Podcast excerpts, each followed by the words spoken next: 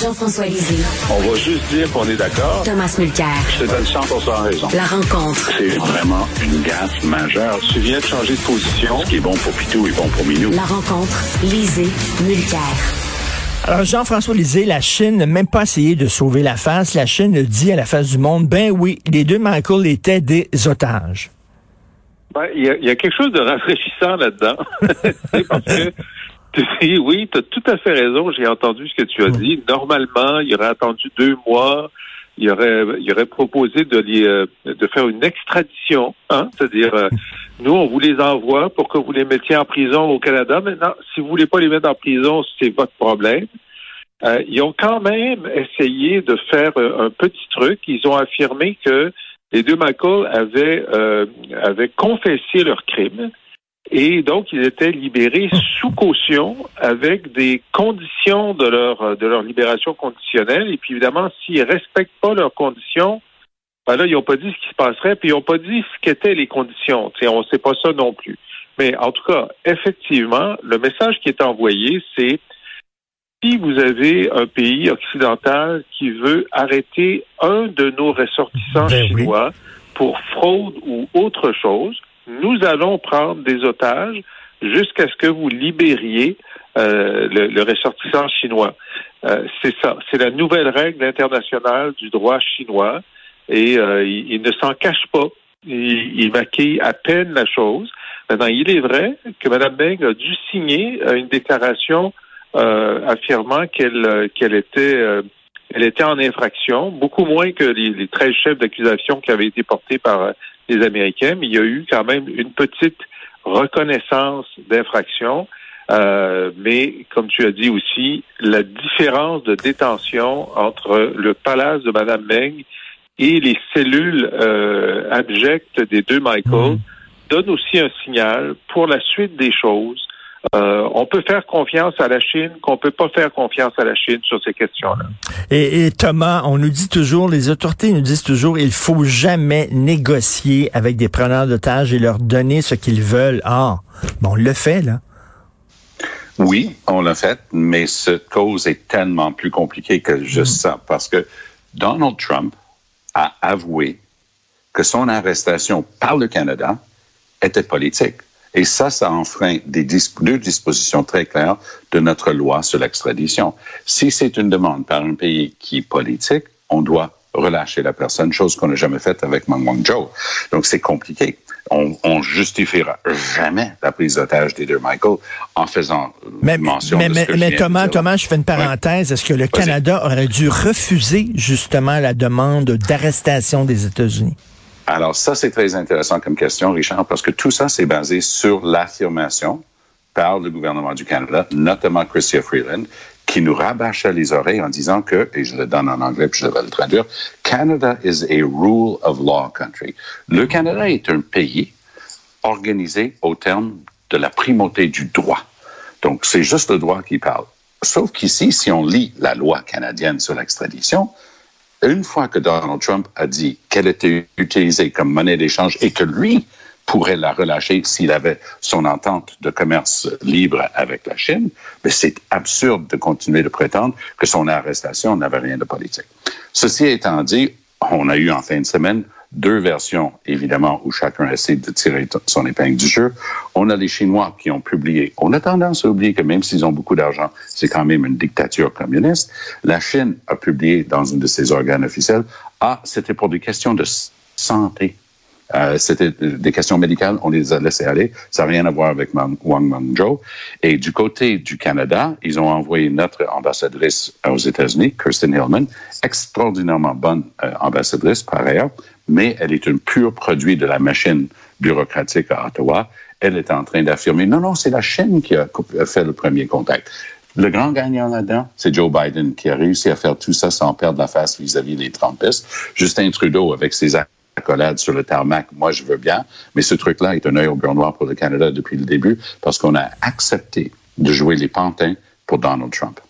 Et euh, euh, Jean-François. La question, euh, ouais, Richard, la question, c'est maintenant que c'est plus dans le décor, hmm. est-ce que le Canada va prendre la décision de ne pas permettre à Huawei euh, d'avoir son matériel voilà. dans le 5G euh, au Canada? Et voilà. Ben oui. Et Voilà. moi, je pense que c'est probablement dans la tractation qui a été faite avec Biden aussi, parce qu'on sait que les Américains insistent pour euh, exclure Huawei du 5G. Euh, les, les Britanniques ont fait de même, l'Australie a fait de même. Euh, il manque juste le Canada dans ce réseau euh, des, des- des pays anglophones qui participent à- au réseau mondial de, de- de renseignement. Normalement, le Canada devrait le faire. Il devrait le faire assez rapidement. Est-ce qu'il va être, est-ce qu'il va avoir peur de le faire, de peur de se faire prendre une coupe d'otages de plus, parce qu'il Mmh, reste mmh. des Canadiens hein, qui sont qui sont emprisonnés en Chine. Il pourrait y en avoir d'autres. Oui, très bien dit, parce qu'on appelle ce groupe-là les Five Eyes, hein, les cinq, euh, cinq, les yeux. Euh, c'est le Royaume-Uni, les États-Unis, Australie, Nouvelle-Zélande et Canada. Mais effectivement, comme euh, Jean-François le dit si bien, il y a juste le Canada qui a ouvert la porte pour que Huawei vienne installer le- notre réseau 5G. J'ajouterais ceci, il est très bien établi que, que la base de, de la propriété intellectuelle de Huawei est composé d'informations subtilisées, voire volées, chez le géant canadien depuis des années en faillite, Nortel. Donc la Chine, est, et ça c'est bien établi. Donc la Chine, est, parce que le, le papa de Meng Wanzhou était le chef des services secrets chinois. Il est maintenant à la tête de Huawei, mais c'est effectivement très, très lié, intimement lié au service de renseignement en Chine.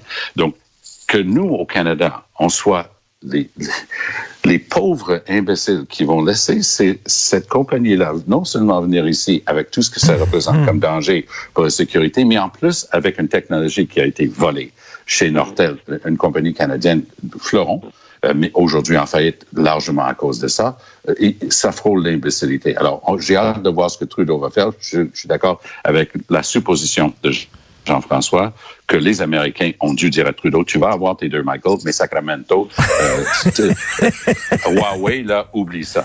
Je- Parce que c'est très bien c'est le même, c'est le même expliqué, euh, frontière. toute cette histoire-là de, de Huawei puis de, de, de Nortel, là, puis euh, euh, Thomas a raison, c'est un, c'est un vol systématique de, de, de- d'une technologie de pointe qui était développée euh, au Canada et au Québec. On devrait être des géants. Le Huawei, aujourd'hui, ça devrait être Nortel s'il n'y avait pas eu ce, vol et d'autres problèmes, évidemment, de malversation de la part des dirigeants de Nortel.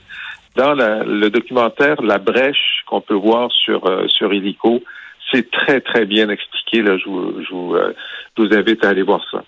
Euh, L'œil tassé euh, aujourd'hui, mon confrère dans le journal de Montréal euh, dit euh, on a des leviers au Canada. plus de 16% des étudiants des universités canadiennes sont des étrangers, puis environ le tiers d'entre eux viennent de la Chine. Pourquoi continuer à recevoir autant d'étudiants chinois? Si on commence à, prendre la Chine de front, on n'a pas fini là. Non, mais moi, je pense que ça, c'est une erreur de, de, de supposer ça.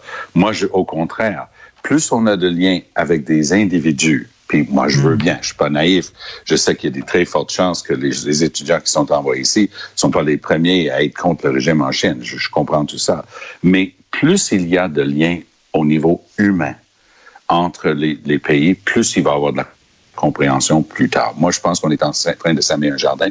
D'aucuns vous diraient, oui, mais un jardin euh, avec quoi? Parce que c'est c'est des gens qui peuvent piquer de l'information. On vient de le dire pour le cas de Nortel. Oui, il y a des gens qui vont venir de, de Chine, qui vont être là pour essayer de voir qu'est-ce qu'ils peuvent avec quoi ils peuvent retourner comme information. Par ailleurs, du moment que tu as développé des liens, et c'est ça qui manque en ce moment, Trudeau a été d'une telle naïveté. Il a fait son premier voyage en Chine. C'est Gerald Butts qui a pris le crachoir puis a parlé pendant toute la réunion. Il ne restait pas Trudeau pour parler. Il fait une deuxième réunion. Ils se font recevoir avec des briques puis des fanales parce que Trudeau avait commencé à parler des droits de la personne. Les journalistes canadiens se font rudoyer par les services euh, de sécurité en Chine et se fait retourner avec des coups de pied dans le derrière en se faisant traiter de, de flot par les Chinois. Donc, notre relation avec la Chine, pas juste à cause de Wang Mengzhou, mais à cause de cette incurie et incompétence et naïveté, euh, c'est en lambeaux. Trudeau pensait que parce que son père était allé en Chine pour la première fois il y, a, plus de 50 ans aujourd'hui, que ça allait tout d'un coup ouvrir des portes pour lui. Ce fut le cas au début, mais plus tard, c'était la réelle politique qui l'a rattrapé et on voyait que effectivement le régime Trudeau n'était pas du tout à la hauteur. Et je suis comme Jean-François, je regarde ce qui va se passer avec le 5G. Si on est assez naïf pour les laisser continuer de s'installer ici au Canada, good luck.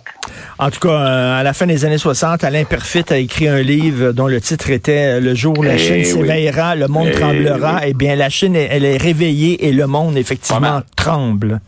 Effectivement. Exact. était, était vraiment un, un prophète. Ah oui, tout à fait. Euh, Jean-François, est-ce que le prochain ministre de la Défense nationale devrait être une femme? Ben, il devrait être une femme. Tout ce que tout ce que le gouvernement Trudeau aurait dû faire depuis euh, depuis 2015 euh, n'a pas été fait. Alors là, on est à l'étape où évidemment le prochain ministre de la Défense devrait être une femme.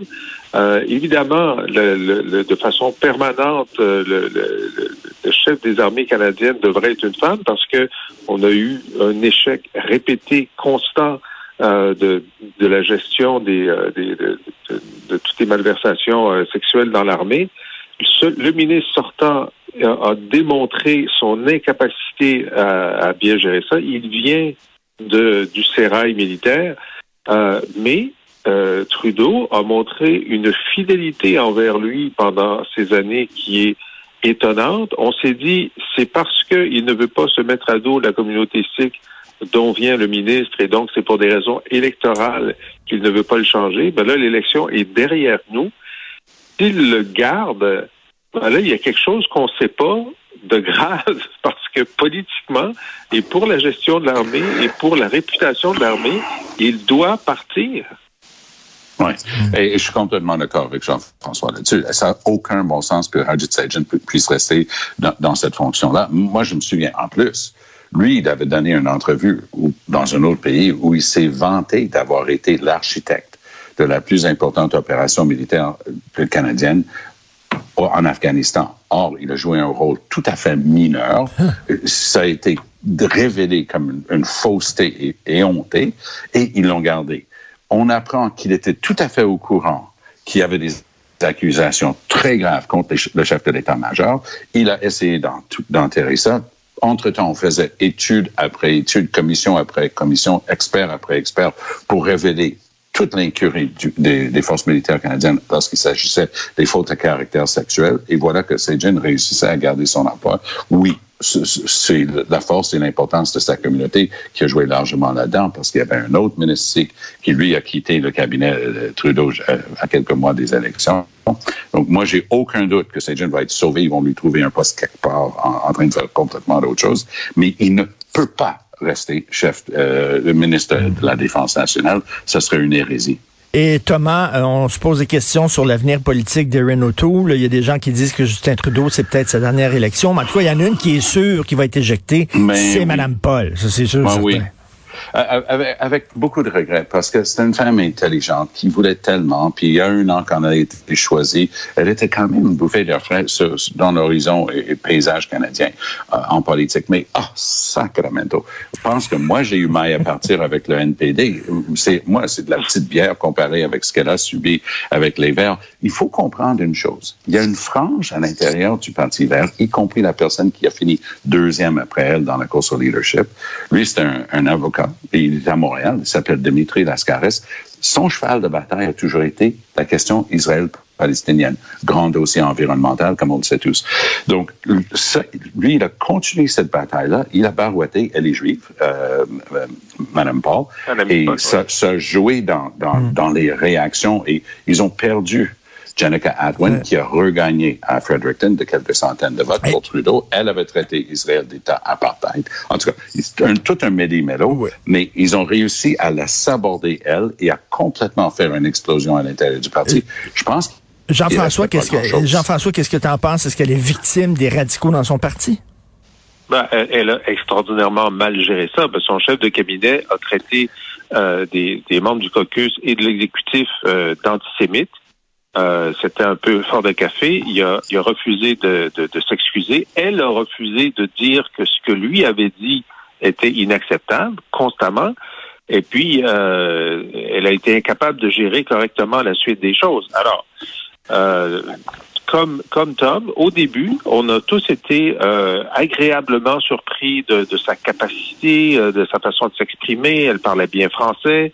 Euh, on pensait qu'il y avait quelque chose là, une, une base pour, pour un progrès. Mais ensuite, elle a été d'une incompétence crasse dans la gestion d'une situation compliquée. Tom a raison, c'est très compliqué, mais Elisabeth May avait réussi Hmm. à gérer ces tendances-là. Anami Paul, non. Et puis sur la question du Québec, ben, elle a été en dessous de tout, donc euh, dommage. Et moi, j'ai euh, l'impression qu'on va voir... très mal euh, pour la suite des choses aussi. Ben, ce qui augure aussi très mal pour la suite des choses chez le Parti vert, c'est que Elizabeth May va revenir au galop. Et ça, là, si, si- si on veut vraiment euh, mettre une croix définitive sur ce parti-là, ramener Elizabeth May. Et- et que- que et qu'est-ce qu'elle c'est- disait c'est- déjà? c'est- catastrophique. Assez de chicane! Assez de chicane! Arrêtez de vous chicaner. je- arrêtez de vous chicaner. Je vous souhaite une sacramento bonne journée à vous deux. Merci Jean-François. Merci.